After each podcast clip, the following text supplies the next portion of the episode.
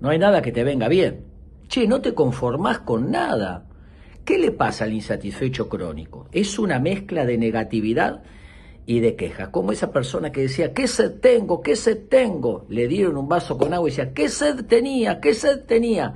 Necesitan el displacer, el conflicto interno de insatisfacción, lo proyectan en su realidad externa. Si le das A, en no. Si le das B, tampoco no fuiste espontáneo.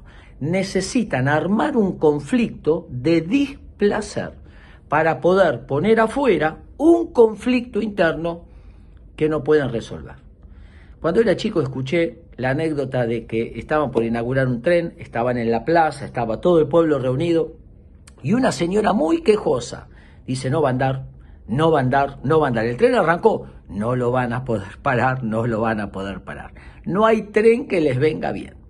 La necesidad de construir un conflicto para poner afuera un conflicto entre partes de sí mismo que no están en armonía o identificaciones con progenitores o con otras personas que entran en conflicto interno. Un conflicto sin resolver es lo que lleva el insatisfecho crónico.